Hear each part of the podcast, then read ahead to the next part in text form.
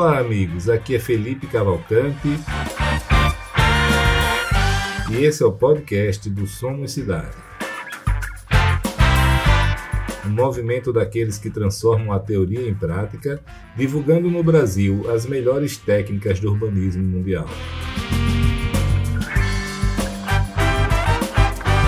Acreditamos que as cidades devem ser devolvidas para as pessoas e que o setor privado pode ser um grande aliado para que isso aconteça.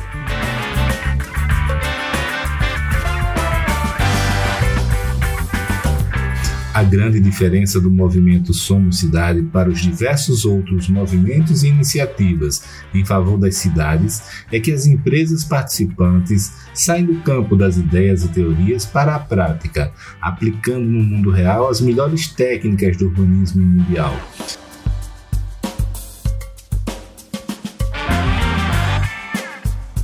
Esse é um movimento de pessoas e empresas que fazem acontecer se expõem ao risco e que são apaixonadas por transformar as cidades e as vidas das pessoas para melhor.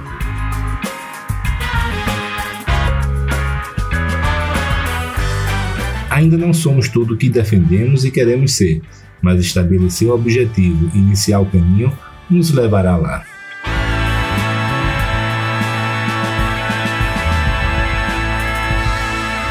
Oi, pessoal, tudo bem com vocês? Aqui é Felipe novamente. A gente vai conversar hoje, tem uma conversa muito interessante, né? Com a Juliana Castro. Juliana é fera aí, está construindo ambientes para as pessoas, está fazendo um trabalho muito bacana. Eu admiro muito, Juliana. Seja muito bem-vinda, hein? Obrigada, Felipe. Legal, obrigada. E aí, me, me conta aí, Juliana, o, qual é a diferença do seu trabalho, né? É, o que é que você tem feito que, que é, é meio diferente do, que, do, do normal? Então, na verdade, nosso escritório tem 20 anos de atuação e nós começamos com o projeto de paisagismo. A minha formação em arquitetura e urbanismo, ela foi paralela a uma formação na área de botânica. Então, eu comecei minha carreira fazendo paisagismo e, através do trabalho de paisagismo, nós começamos a projetar praças públicas. Esse projeto em, em ambientes públicos, esse, esse paisagismo para áreas públicas, nos levou a gostar muito de gente, a prestar muita atenção no uso dos lugares, como as pessoas se apropriavam dos nossos espaços, daquilo que a gente estava projetando, e principalmente por a gente ter atuado também em projetos de ambientes urbanos consolidados, como revitalização de praças que já existiam né, nas cidades, o estudo prévio do uso dessas praças antes da nossa intervenção e depois a leitura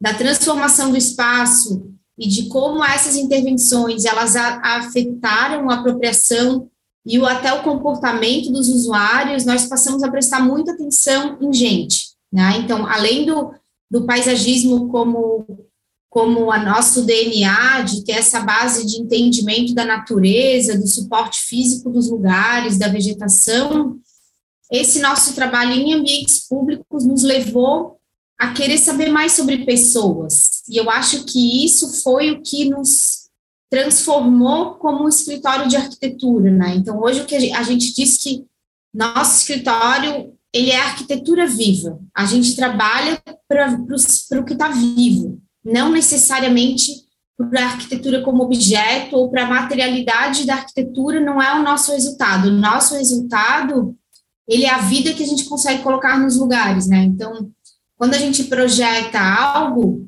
nós não esperamos só um lugar bonito. A gente espera um lugar cheio de gente. E um lugar cheio de gente e, com, e conciliado com esse suporte físico, com o território e com a natureza, né? Isso nos interessa, é o que nos motiva eu acredito muito que durante essa trajetória de 20 anos a gente teve sorte no tipo de projeto que foi aparecendo e a inteligência para perceber que o que faz um lugar ser legal é um projeto focado na escala humana e também no fluxo da vida a, dentro desse lugar, né? O fluxo da vida que eu falo não é no sentido de circular, mas o que os horários as diferentes formas de apropriação do espaço que acontecem nos lugares, os diferentes tipos de pessoa. Então, se a gente está falando do, do empreendimento comercial, a gente não está falando só dos consumidores, mas das pessoas que trabalham nesses empreendimentos, quem vai pegar o ônibus para entrar e sair, não só para quem vai chegar para as pessoas que chegam para trabalhar, assim como as pessoas que chegam para consumir. Então, é uma tentativa de compreender as necessidades humanas de forma integral nesses ambientes que a gente projeta. Né? Acho que é uma humanização bem profunda e que ela presta e que presta atenção em toda essa comunidade que faz um lugar ser vivo, né? Não só aquilo que é o nosso cliente. Juliana, mas e, tudo... e como é que é que você faz para tornar um lugar vivo, vibrante, né, com vida, com pessoas, né? É, isso é uma coisa assim é tão difícil e diferente, porque assim, você falando desse jeito, eu sei que é, né? Mas não deveria ser uma, uma obrigação dos projetos? Deveria. é, é básico, eu acho, mas nem sempre a arquitetura tem como resultado assim, porque eu acho que muitas vezes é fácil num projeto de arquitetura tu te perder na forma simplesmente por ela, por ela própria ou na aparência das coisas, pela plasticidade ou pela materialidade que a gente quer colocar, né? É básico, eu acho que é uma coisa bem bem que todo mundo deveria pensar, mas por exemplo, vou dar um exemplo bem simples. Se eu projeto uma rua e eu coloco um monte de palmeiras, assim, para formar uma bela entrada, né? Eu estou criando um empreendimento lá, comercial, vou fazer avenida de acesso de um novo bairro. Aí eu vou imaginar que em volta dessa avenida de acesso eu vou ter comércio, que vai ser a parte mais vibrante do bairro, mas aí eu vou lá e faço um, um eixo de palmeiras imperiais. Eu estou pensando nas pessoas, eu não sei, a gente vive num país tropical, eu não sei qual, aqui em Florianópolis, que é sul, eu não consigo imaginar conforto ambiental numa rua de Palmeiras, é, com, no eixo de Palmeiras. Eu acho que é muito bonito, mas penso que às vezes os projetistas se perdem na estética ou nos preceitos de hierarquia e, e organização espacial mais formais e não tentam pensar na pele, assim, porque a diferença entre, entre tu projetar pra, para o ser humano, focado no ser humano, em, em, num, primeiro plano, é tentar compreender a transposição da escala num projeto grande, e eu acho que isso é difícil mesmo, é difícil, acho que isso só experiência ajuda a, a, conquistar depois de tu vivenciar os projetos de verdade. Então, essa transposição da escala de um bairro, vamos supor, né, ou de um, de um grande empreendimento, de uma praça, para aquele banco embaixo da árvore, que é a escala humana, é aquela, a, a, o ambiente micro, onde a pessoa realmente vai ter uma experiência, vai se identificar com o lugar, essa é uma transposição de escala difícil, né? Eu, mesmo, que... eu mesmo não, não tenho essa capacidade. Nos meus projetos eu sempre tive muita dificuldade, né? Praça, é parque, até dimensionamento de cozinha de restaurante, eu errei muito, eu não conseguia. É, então, a gente também errou muito, mas aí tu tem que se apegar ao por que errou e aonde acertou, por que, que acertou, né? E eu acho que a avaliação do projeto pós-ocupação ela é fundamental para esse entendimento. Assim. Ô, ô, Juliana, eu, tô, eu, já fiz aqui umas oito perguntas para lhe fazer, acho que mais de oito aqui, né? Eu vou, eu vou começar por uma, é, que é o seguinte: você começou falando de praça, de como você conversou, começou, uhum. etc. Eu escrevi aí há, sei lá, um mês atrás, um, um, um artigo eu publiquei sobre os segredos de fazer uma boa praça em um bom parque. Eu que não entendo nada disso, né? Eu não sou, não sou arquiteto, não sou nada. Mas o que é que eu percebi ao longo da minha vida, cara? Que muitas pessoas acham que automaticamente uma praça, um parque, automaticamente valorizam uma vizinhança. E o que eu vi ao longo da minha vida foi a grande maioria das praças, ou não, não afetando ou afetando negativamente, inclusive com, com mendigos, ou ela feia, né, sem o poder público não consegue cuidar dela, né, ou, e até afetando negativamente a valorização de algumas praças. Aí tem, vem para as grades, né, para fechar ela, etc. É, me diz uma coisa, você que é especialista nisso, Quais são os atributos que uma boa praça, um bom parque precisam ter? Quais são os elementos que, que precisam, é, são necessários para tornar ele um, um, ela um, um, local legal, vibrante, que as pessoas frequentem? Sim. É assim, vamos, a Jane Jacobs escreveu um capítulo no livro Vida e Morte das Grandes isso, Cidades. Isso que eu fiz, eu peguei o capítulo é. dela e, e, fiz um é. resumo e, e, publiquei. Isso, o capítulo dela é muito bom. E ela, a primeira coisa que ela fala é que o excesso de espaço público também é ruim, de áreas verdes especialmente, né? Então, tudo a gente tem que compreender a quantidade de oferta de espaço é, livre versus a população que a gente tem. Então, quando tem muita densidade, um, um espaço, é, um espaço público para ter sucesso, a primeira coisa é ter densidade de gente para usar em volta. Então, é uma questão estrutural da cidade, você precisa ter gente, né? Que vai usar aquele espaço. Mas para a pessoa querer usar o espaço, ele também tem que ter atributos próprios que vão atrair essas pessoas. Então, além de uma vizinhança dinâmica, de uma facilidade de acesso, da boa caminhabilidade em torno desse espaço, é, os atributos é, próprios do lugar, eles começam, na minha opinião, assim, pelo básico, pelo conforto ambiental, pela pele. Eu consigo permanecer naquele espaço por bastante tempo, se ele é confortável para mim, eu, eu tenho variação de sol e sombra naquele lugar, ele tem uma boa ventilação, ele tem uma boa condição de iluminação, de som, de cheiro. Esses dias a gente fez avaliação de um lugar aí para transformar em parque, que um dos problemas é o mau cheiro, porque passa um córrego poluído, então não adianta muito você querer criar um espaço de permanência num lugar com cheiro de esgoto, né? Então, o conforto ambiental que junta o conforto térmico, acústico, os cheiros, sonoro, isso é um, um, a primeira coisa, né? Então, tentando no projeto resguardar o conforto, a acessibilidade já é um primeiro passo. Depois a gente tem que entender quem é, quem são as pessoas, os potenciais frequentadores daquele lugar, porque uma praça, ela pode atender uma pequena vizinhança, um bairro ou a cidade toda, depende da posição, do tamanho e como ela está inserida no contexto urbano. Entendendo quem é o público desse lugar, eu vou pesquisar e entender o padrão de uso do espaço público daquelas pessoas. Muitas vezes, aqui na cidade onde eu mais atuo, Florianópolis, a gente fez um questionário online que disparou para a cidade inteira para tentar entender padrão de uso nas diferentes vizinhanças para acertar melhor nossos projetos. Então, entendendo o padrão de uso, fazendo uma pesquisa de quem é aquele usuário, a gente consegue pensar o que ele quer, o que ele espera de um espaço público e tentar organizar que as atividades desse espaço público incluam maior quantidade de usuários possível, uma diversidade de perfis pessoais e que elas também sejam complementares aos espaços públicos da vizinhança, do entorno. Então, por exemplo, não adianta eu ficar repetindo tudo, porque se às vezes eu tenho em, coisas próximas, se eu tenho aquele excesso de oferta, eu preciso fazer com que as pessoas cheguem lá naquele lugar, né?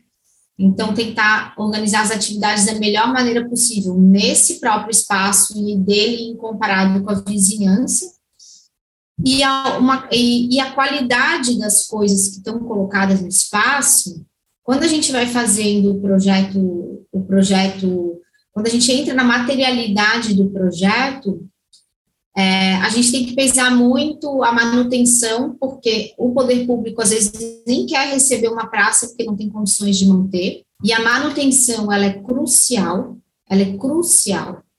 Não existe forma de alguém gostar de um lugar bagunçado, de ter um bom uso de uma coisa que está mal cuidada, de equipamentos quebrados.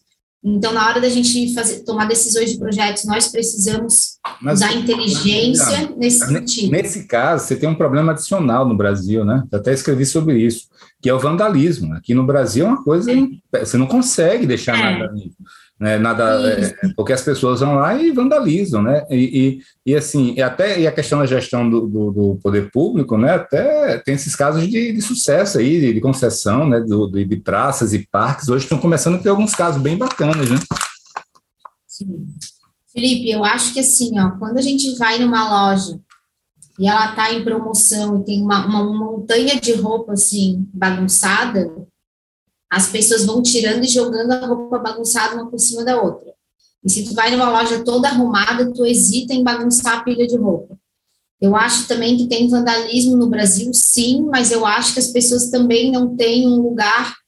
É, eu não sei se nos lugares super bem cuidados e arrumados existe tanto vandalismo assim. Né? A nossa experiência aqui, ela nos diz que quando a, comunidade recebe um lugar bonito e bem cuidado e que ela entende que aquilo é dela e ela merece, ela toma conta. Né? E aí a própria comunidade se torna o olho do lugar. É isso que a gente tem que tentar provocar. Então, tem que ter identificação do lugar, as dos usuários com aquele lugar, para que eles para a gente tentar minimizar o vandalismo. Eu acho que em vários casos aqui a gente conseguiu melhorar isso, mas realmente a manutenção é super importante. E esse investimento, existe uma, uma cultura no Brasil do, do pé sujo, sei lá, que a gente tem que pavimentar tudo e não pode manter um chão só com saibro, com um pavimento permeável e mais simples, né? Tem que botar bloco intertravado, pavimentar, e às vezes não precisa, porque é mais fácil de limpar, é mais fácil de drenar, é mais fácil, é mais barato de, de implantar, e daí na hora que eu vou decidir o investimento, às vezes eu escolho um playground melhor, e economiza no piso que custa uma fortuna. Então, a vegetação também é um fator assim que importa muito nesses projetos de praça e parque, porque nós temos um, uma premissa de projeto assim que eu acredito que é importantíssima, que é chão raso e copa alta. Não existe arbusto no nosso projeto de praça pública. Perfeito. Eu sou absolutamente contra. A moita, ou atrás da moita, ele está fora do nosso projeto. Pode ser linda a vegetação, pode ser maravilhosa, não interessa.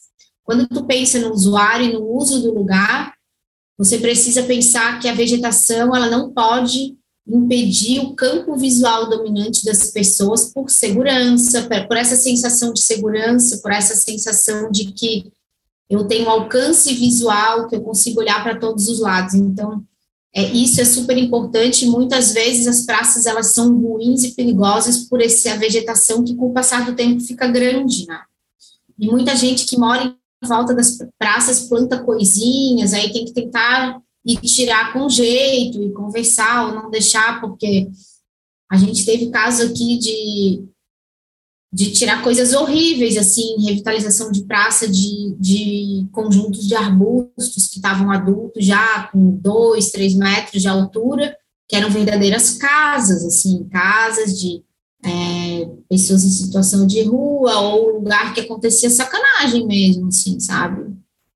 Agora, Juliana, e, e falando de projeto mesmo, de, de, de design, projeto de, de, praças e parques, é, o que é que não pode deixar de ter o que é que é o no-brainer, assim, uma coisa que, é, que sempre funciona, e, uhum. e, o que é que não pode ter. Né? Quais são os erros que, que se fazem ao, ao projetar praças e parques, coisas que, pela sua experiência, você acha melhor não fazer?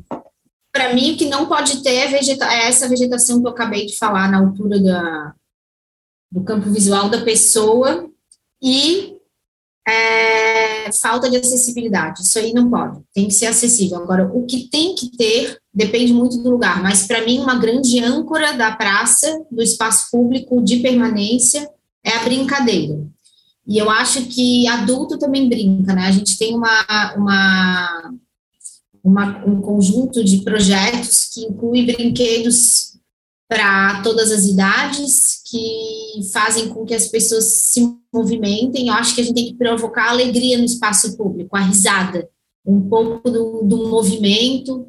Penso que cada vez mais os nossos espaços públicos precisam ter equipamentos para mover o corpo em todas as idades, equipamentos de lazer ativo, né, que, que façam com que as pessoas soltem atenção, usem o espaço público também para descarregar a atenção. Eu acredito muito que, através do uso do espaço público e do movimento, a gente transforma a sociedade também. Eu acho que pessoas que balançam num balanço, por exemplo, que usam um balanço, ninguém usa o balanço, eu escrevi um livro sobre balanço.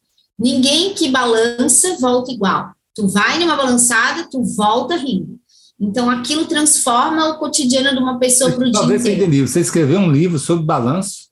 Eu escrevi um que livro legal. Né? Escrevi, sobre o balançar, sobre essa, essa condição do movimento que ela vai se perdendo, né? Esses dias um menino do meu escritório mandou, um Vinícius, arquiteto que trabalha comigo, ele mandou uma frase para gente no WhatsApp, né? Não deixamos de brincar porque envelhecemos. Envelhecemos porque deixamos de brincar, né? Então, a gente precisa seguir brincando. Eu, eu acredito no espaço público como um transformador, né? Como uma coisa que pode motivar as pessoas a viver em comunidade, a ter uma vida mais é, lúdica, uma vida que conecta a pessoa um pouco com a sua origem. Acho que o movimento, para mim, é transformador. E uma coisa que, que em muitos projetos as pessoas têm medo é a inclusão do adolescente dos equipamentos para os adolescentes, só que ao contrário, né? Aquele playground que até 12 anos é muita injustiça, muita sacanagem, porque 12 anos a gente tem crianças ainda. Então, eu, quando tinha minha filha pequena, que eu levava na pracinha, foi aí que eu comecei a, a pensar nos balanços para adultos. Eu ia levar ela para balançar na pracinha perto da minha casa até 12 anos, mas eu queria balançar. Eu queria. Eu não queria só embalar ela, eu queria usar o balanço eu ficava com vergonha, porque eu sou adulta. E às vezes eu balançava, porque eu sou uma adulta que não tem 50 quilos, então às vezes eu sou mais leve que alguma criança. E eu balançava. E eu fiquei pensando assim, eu não vou mais deixar isso acontecer nas praças que eu projeto. Eu tenho como transformar isso. Então a gente começou a projetar esses balanços para adultos também. E eu acredito que o adolescente, eu vejo hoje, essa minha filha está com 16 anos, ela é uma criança. Ela precisa do movimento. E ela é atleta. E ela tem uma, uma disciplina uma, uma vida tão saudável e tão boa, porque ela mantém o movimento do corpo dela ativo, né? não está grudada no eletrônico, vendo televisão e tal. E a gente precisa oferecer mais oportunidade para os jovens socializarem, mexerem o corpo, brincarem e não ficar preso e falando bobagem, pensando besteira, né? A gente precisa incluir o adolescente, o jovem maior, os adultos, os velhos, todo mundo junto, né? Todas as pessoas juntas e não ter medo do skate, por exemplo. O skate é uma coisa polêmica, difícil de falar, mas, sabe, esses dias numa oficina de criativa na nossa equipe também, a gente começou a falar quem são os usuários dos espaços públicos. Os usuários dos espaços públicos são as pessoas, mas tá, mas vamos, vamos dividir um pouco pessoas. O skatista, ele aparece como um ente, porque para nós ele é sempre um problema, a, a pensar o que, que a gente vai fazer, né? O skate. Mas a gente tem que incluir o skate, porque eles existem, e skate é super legal. Né? Na nossa cidade aqui está uma febre de skate como esporte, como esporte olímpico, e, e a gente precisa também pensar nisso. Eu acho que não pode deixar de pensar no jovem de jeito nenhum. Bacana. Agora, eu queria falar de outro assunto que eu adoro aí, né? que é, que é o, o streetscape, né? É, explica para a turma o que é o streetscape, como é que você se deparou com isso? E por que você se especializou nisso? Então, o streetscape apareceu para a gente pela primeira vez com a Pedra Branca, que é uma, uma empresa que nós trabalhamos com a Pedra Branca desde 2009, estamos até hoje fazendo o projeto junto, e a Pedra Branca nos, nos trouxe essa modalidade de projeto, que seria desenhar o paisagismo da rua de forma integral, né? Nós pensarmos nessa paisagem urbana de forma integrada. Eu entendo muito que o streetscape ele vai de recuo, ele vai de fachada a fachada e não do recuo para dentro. Então, de fachada a fachada é a caixa da rua e ali é onde a vida acontece. Ali a, a rua é o espaço público mais importante da cidade. Todo mundo usa rua. Eu posso me abster de frequentar uma praça um parque, mas a rua é o espaço necessário da cidade, ele é por onde é, acontecem as conexões entre as pessoas e os lugares. Então, pensar na rua como um objeto de estudo e de projeto especial é a função do streetscape. E a ambiência dessa rua, transpondo, como diz o Gel, né, meu ídolo, que é a atividade necessária somente de circular, e a gente tentando incluir atividades opcionais, que seriam parar, sentar, encontrar pessoas, eu vou em direção às atividades sociais, que é a integração, a interação social.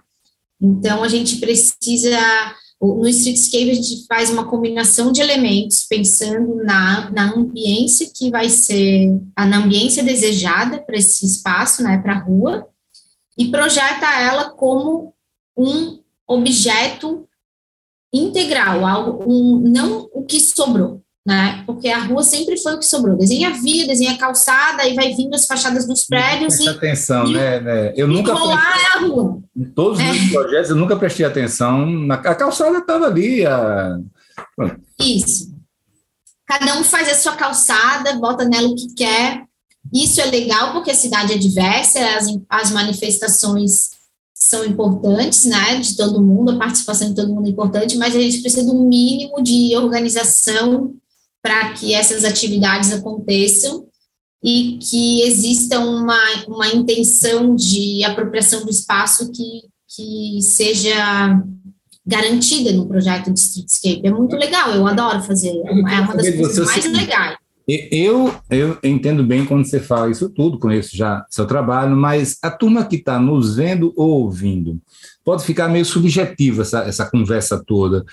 Qual é a sua entrega? Qual, o que é que um empresário que, quer, que, que precisa? Né? Assim, o que é exatamente que se entrega de diferente de um projeto tradicional de paisagismo, de urbanismo? Pense assim, que no empreendimento vai ter os lotes e a rua.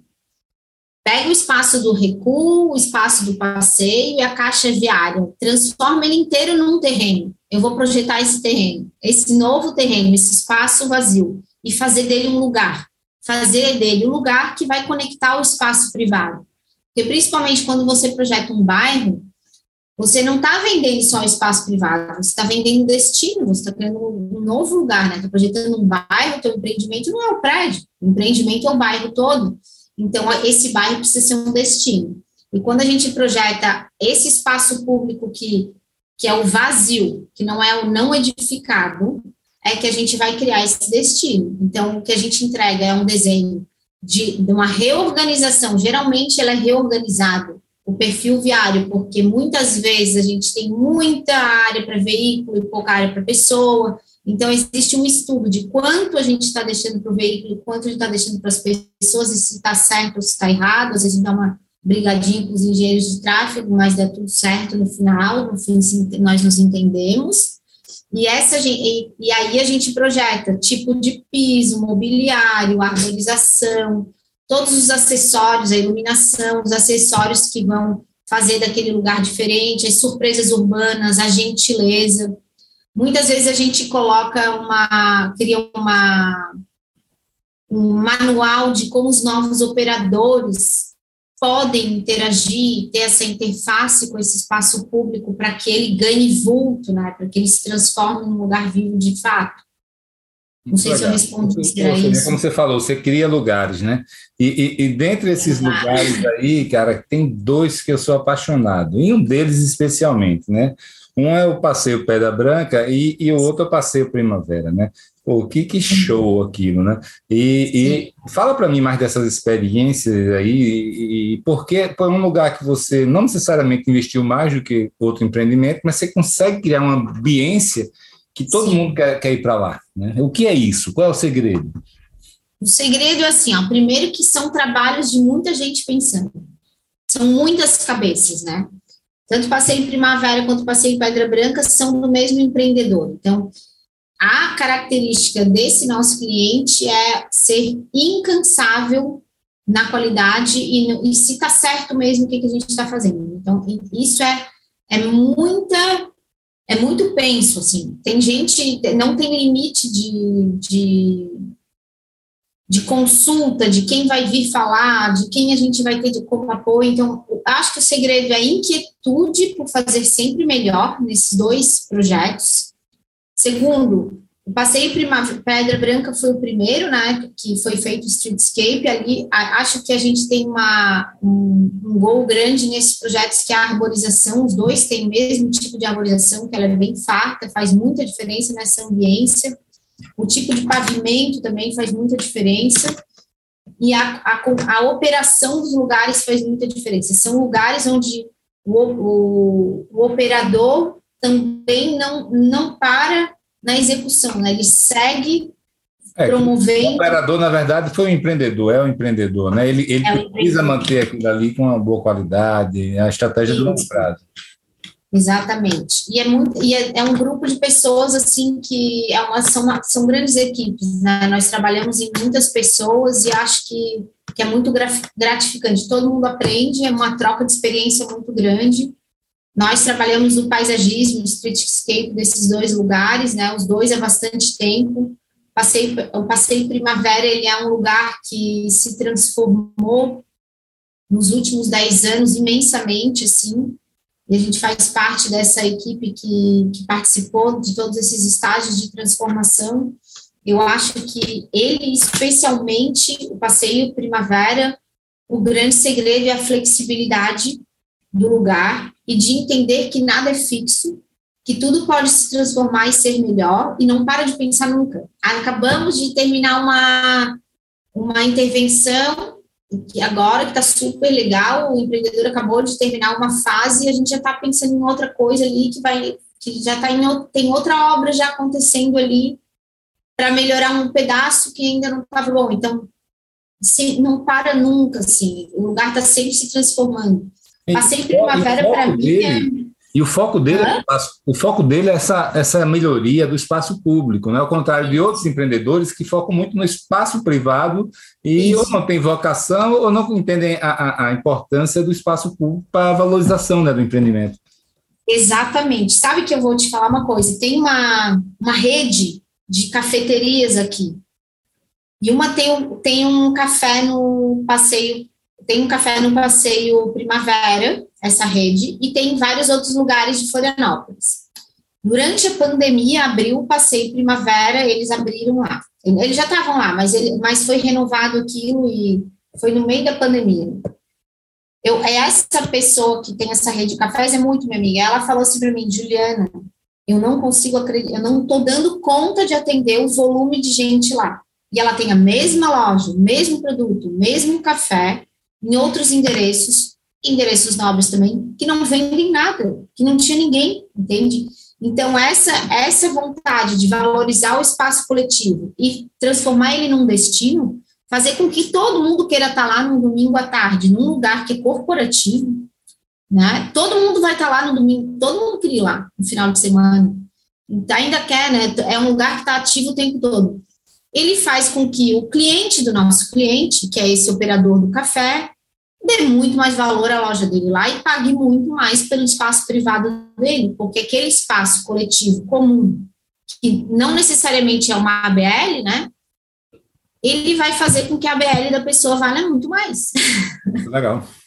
muito legal. Ah, e né? o principal aí é o seguinte, é, é, é, que é possível, né? Existe uma técnica de como fazer isso. Agora, agora, dentro dessa técnica, Juliana, você falou de, de pavimentação aí, né? É, é, o, o, quais são as características de uma pavimentação, seja calçada, seja da caixa de rua? É, mais uma vez, que, que tem que ser evitado e que apresenta os melhores resultados?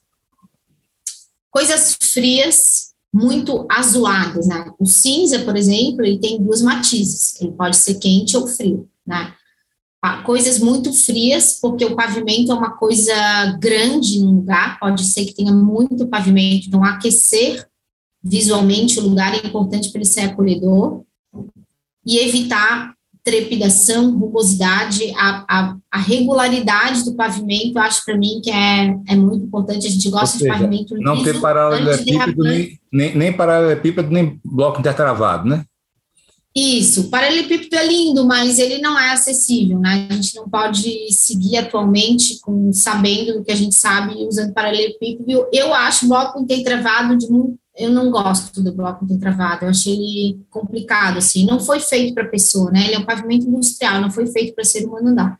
Então, ele, ele também tem uma textura que não me agrada também, ele é muito marcado, tem que ser bonito o pavimento.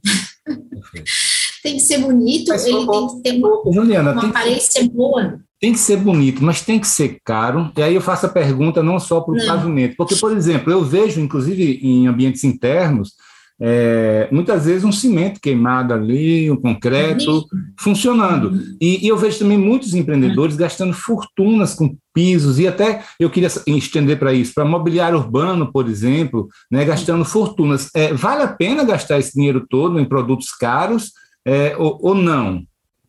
O piso, eu acho que ele tem um limite. ele tem, uma, ele tem uma, um custo-benefício que você tem que avaliar. O piso tem que ter boa durabilidade. Trocar um pavimento é uma coisa cara.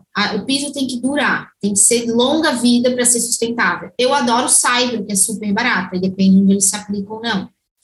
E adoro pedra natural também, que é caro. Então, a gente tem que avaliar um pouco. Eu acredito que é melhor economizar, e o concreto alisado também é lindo. A entrada do aeroporto nosso é toda daquele concreto alto nivelante escolhido.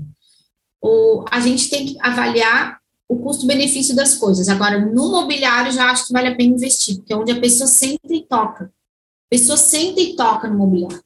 O mobiliário ruim, ele é aquilo que vai ter o contato com o corpo mais intenso.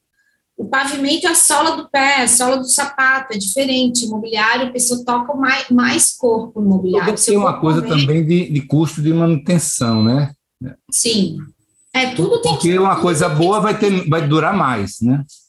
Exato. Não vale a pena comprar coisa que não dure. Não vale a pena. A não ser que tu vá. É, tu tá com medo de alguma coisa, né? Que roubem, sei lá, para fazer um teste. Mas se tu tá certo do que tá fazendo, é melhor. Juliana, a, a gente já tem esses fornecedores de qualidade no Brasil, porque eu me lembro que é, lá no Somos Cidade mesmo, a gente sempre está conversando sobre mobiliário urbano e sempre aparece fornecedores internacionais, que são referências uhum. internacionais.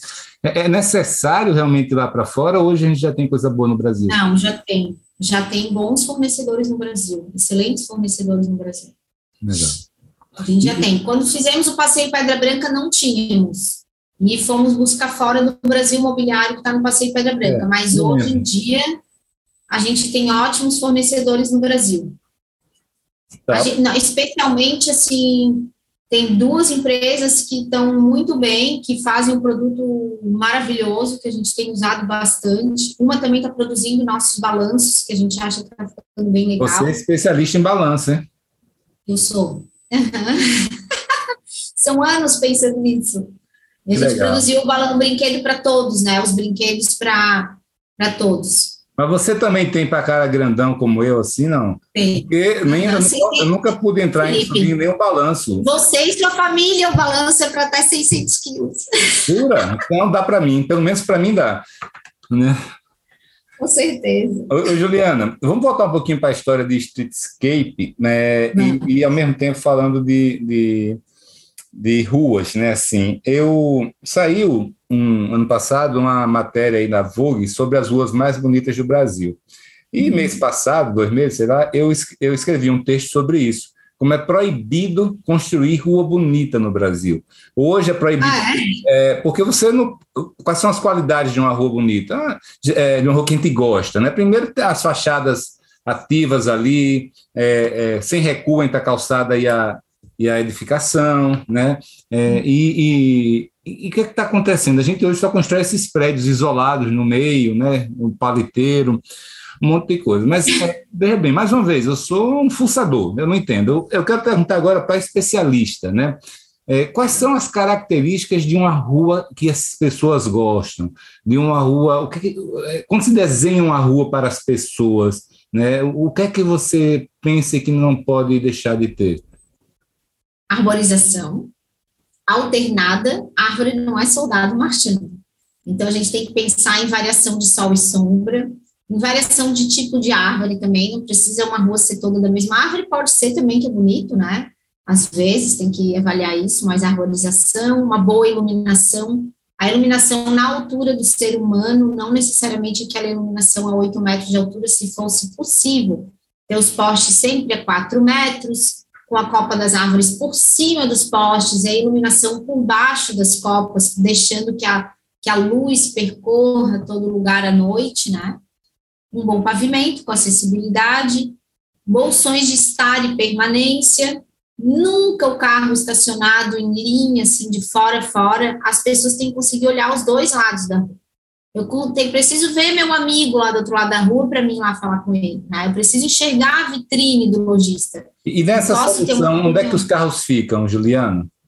Ah, os carros, para mim, eu acho que a gente tem que saber eleger na hierarquia quais são as ruas que podem ter carros e as que não podem. As ruas comerciais principais não devem poder ter carro. Se a gente pudesse não ter carro nenhuma, melhor. Aí os carros iam ficar em estacionamentos privados, porque quem anda de carro tem que pagar por isso, né? A gente anda no, o, certo é usar o transporte coletivo. Se eu não uso transporte coletivo, eu tenho que pagar o estacionamento para deixar meu carro. Eu não posso onerar o poder público ou, ou tirar espaço público do pedestre para botar o meu carro que está lá parado. E muita gente está sozinha num carro, ocupando uma área que, que poderia ter um monte de gente sentada. Então, assim, eu acho que os motoristas, eu me inculpo, eu também sou motorista, ando de carro bastante, são um pouco egoístas nisso. Né? Quando tu viaja, tu não põe teu carro do lado da Torre Eiffel para visitar. Sendo um bocado para atingir um destino quando você vai nas cidades que você ama e acha incrível e maravilhosas, né? Mas aqui no Brasil a gente quer estacionar do lado do lugar. É, mas é, é, o maior tiro no pé é esse. Eu concordo totalmente com você, mas aí vem também uma outra questão aí que, que é o seguinte: é, essa é, esse vício, sei lá, essa, essa, essa cultura do comerciante de querer que o automóvel estacione na frente. E o maior uhum. inimigo de qualquer rua compartilhada, rua é, fechada para automóvel, é, sempre é o comerciante que não quer isso, porque ele quer que a pessoa estacione na porta dele. É, uhum. E como é que tem sido a sua experiência, tanto com os comerciantes, como assim, as ruas que você fez, compartilhadas, fechadas, ou sem estacionamento na frente, como tem sido o desempenho do comércio nessas ruas? Olha, a, eu vou dar um exemplo agora de um projeto recente que a gente acabou de entregar para a prefeitura de uma cidade aqui de Santa Catarina, que tem uma associação, uma rua muito forte comercialmente e que tinha estacionamento em perpendicular no recuo na frente das lojas. Foi bem simples, assim, porque ali era um caso consolidado que dava para ver. Eu caminhei com os comerciantes um pouco na rua e falei: cadê sua vitrine? Cadê sua vitrine? Cadê sua. Se eu estou passando aqui a pé, cadê sua vitrine? Você tem uma frente comercial, sei lá, de 15 metros. Nessa sua frente de 15 metros tem cinco carros estacionados na frente. São cinco pessoas que estão ali comprando e 100 pessoas que estão passando e não estão vendo. Então, é, a gente tem que conseguir. Eu tenho explicado para as pessoas com gráficos, assim, é bem fácil. Se você fizer um desenho, é para ver. Elas compreendem o comerciante que tem o medo de o medo de ser prejudicado. Não, comerciantes estão entendendo, tá bem, tá bem tranquilo isso, assim. No caso dessa rua, ainda fiz um levantamento dos estacionamentos privativos no entorno com vagas ociosas e eu convenci a prefeitura a tirar todas as vagas da rua. Não tem mais vaga nessa rua. A rua inteira de estacionamento no recuo e onde não tinha, tinha ainda vaga, carro na rua, tirei tudo. Você tem, ou sabe quem tem, estudos sobre o pré e o pós-fechamento de rua e retirada de automóveis da rua, sobre o fluxo do comércio, as vendas e também a valorização, metro quadrado, etc. Não sei. Quem tem um estudo assim numérico, eu não sei. Eu dizer. conheço no exterior, na Europa, Estados Unidos, mas aqui é. não, né, me veio à cabeça isso, porque, por exemplo. Eu quando, acho que a gente não precisa tirar for... o carro totalmente, mas o estacionamento, sim. Tá, tudo bem, mas assim, quando você for fazer um novo, um novo estudo desse, uma nova implantação dessa, me avisa antes. Eu quero ver Sim. se a gente consegue é, mobilizar de alguma maneira para começar a fazer. Estudo. Essa rua a gente pode fazer, ela não está implantada, a gente entregou o projeto para a prefeitura, ela não está implantada, a gente pode medir ela.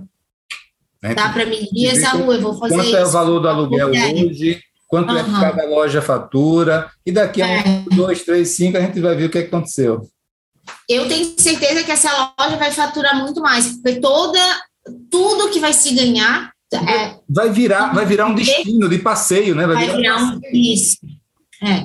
E ainda porque essa ainda tem uma densidade habitacional em volta muito grande, assim, tem tá caindo de madura. Juliana, é, uma outra questão também é a seguinte, é a questão do, do, da escala humana, né? Eu, mais uma vez, não sou do ramo, mas gosto de, ler, de estudar. Pô, e tem Yangel aí falando disso, né? Cidade para as pessoas, escala humana. E, e que o, os profissionais me, me, dizem muitas vezes que é nem tanto a verticalização que importa, o tamanho do prédio, mas a, a conexão dele entre, entre espaço público e privado ali, aqueles primeiros andares de baixo, térreo, primeiro andar, Sim. segundo. É, dá uma mini aula para a gente sobre isso, sobre escala humana e sobre essa interação entre espaço público e privado. Então, essa interface entre o espaço público e privado é que faz a rua ser legal também, né? Então, a transparência, às vezes a gente evitar ter as portas, se conseguir deixar aberto, ter porta-rolo, quanto mais o espaço público e privado tiver misturado, essa fronteira for difusa, melhor. No Cidade para as Pessoas, o Yangel coloca um número, e tudo que eles colocam ali de número, eles têm um banco de dados de pesquisa muito grande, então acredito muito no, nas recomendações do GEL, assim.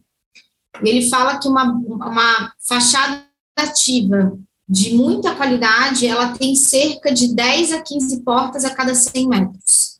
Que, quando, que isso seria o ideal, né? 15 portas a cada 100 metros, 10 portas a cada 100 metros.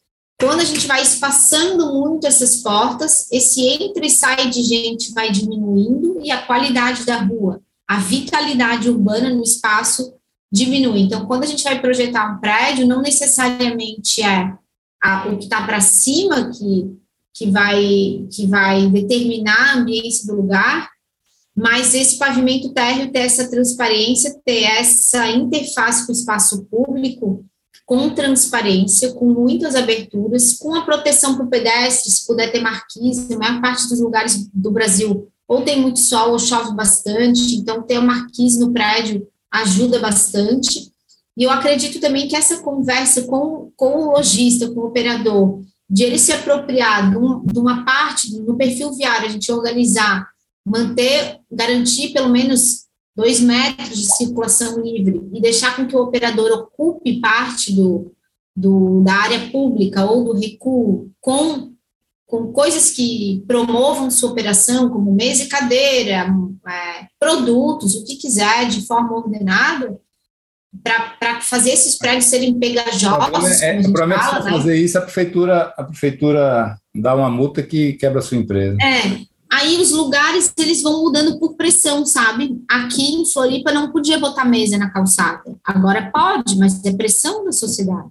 Pode, de tanto falar, a gente vai mudando a cultura. Eu acho que a gente tem que, tem que teimar assim um pouco, sabe? Tem que, ah, não, não é fácil e demora na nossa cidade aqui, várias coisas que hoje acontecem, elas foram anos de teimosia, né? Então, os profissionais locais, as pessoas que atuam, os empreendedores locais nos lugares, eles têm que tentar mostrar. E hoje, assim, a gente vive um mundo globalizado. A maior parte dos técnicos das, das, das municipalidades, eles, eles têm acesso à informação, né? Então, não é assim que, que não vai dar. Eu acho que tudo vai dar. E que a, as transformações, elas são lentas. Grandes coisas demoram. Coisas pequenas são rápidas, mas grandes coisas demoram. E a gente tem que ser teimoso, né? Se quando a gente estiver velhinho, puder passear no lugar assim, tiver tudo lindo, tá ótimo. Legal. E, e falar em caminhar, fala aí sobre a famosa walkability, né? A caminhabilidade, né? Como é que você constrói um lugar amigável para o pedestre? É só, é só colocar a calçada larga ou tem mais coisa ali no meio? Calçada larga, bom pavimento, prédios pegajosos com essa interface, tornar uma caminhada interessante, uma distância com um pavimento ótimo, vamos supor que eu vou andar 200 metros num pavimento maravilhoso com a calçada larga. Se todas as fachadas forem cegas, eu não quero andar lá, não tem nada para fazer. Então, tem que criar pontos de interesse, de conexão, né? Eu acho que a caminhabilidade, ela passa por toda essa estrutura, ela é resultado de toda uma estrutura que promove a vontade de caminhar e a facilidade de acessar coisas. Então, o acesso aos produtos, aos serviços, às facilidades urbanas, elas promovem a, caminhabilidade também. Eu tenho, que, eu tenho que ter destino, né? E lugares de parada. O conforto é tudo. Ter um lugar confortável e atrativo com pontos de interesse vai tornar a caminhabilidade é, agradável. As conexões, né, as ruas que cruzam, aonde eu vou, né, se eu vou virar uma esquina que isso está bem legível, bem sinalizado. É, nós também sempre pensamos muito no, nos cruzamentos, tratar de modo especial o desenho dos cruzamentos, pensar um pouco que é muito mais fácil para um carro subir e descer do que para uma pessoa velha ou para uma pessoa com, com deficiência ou, ou uma mãe com carrinho de bebê. Então, o carro sobe e desce bem tranquilo, né? A gente não tem que castigar o carro. e fazer uma coisa sem pé nem cabeça, mas tentar pensar como poderia ser tranquilo para o carro e melhor para as pessoas. Entendi. Agora, Juliana, você sabe que eu sou apaixonado por aquele projeto do aeroporto aí de Floripa, né, que você fez. Cara, que coisa fantástica. Primeira vez que eu cheguei aí, eu tomei um susto. Eu falei, meu Deus, o que é isso aqui? É, é, fala mais um pouquinho da gente aí, porque é, saiu totalmente do script né, de um aeroporto. Né? O que foi? O que foi isso aí?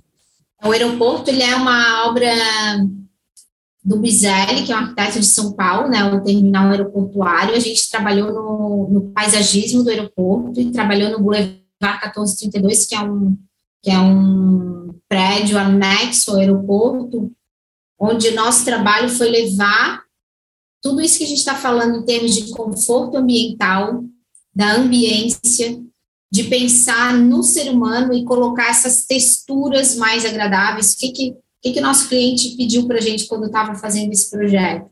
Ele nos pediu para que ele fosse a cara de Floripa e que ele fosse uma coisa que que servisse a comunidade, que, que ele fosse uma praça voltada é, para a comunidade Aberto, da né? cidade, né? que ele Hã?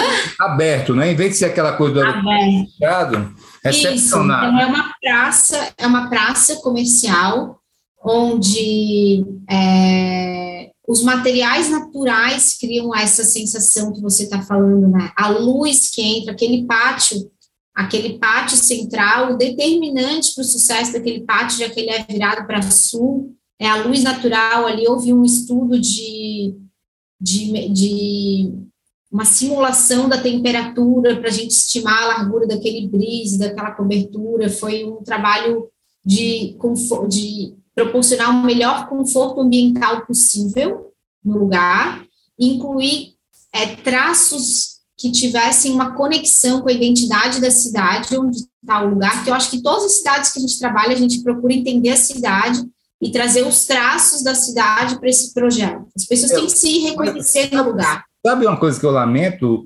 Juliana?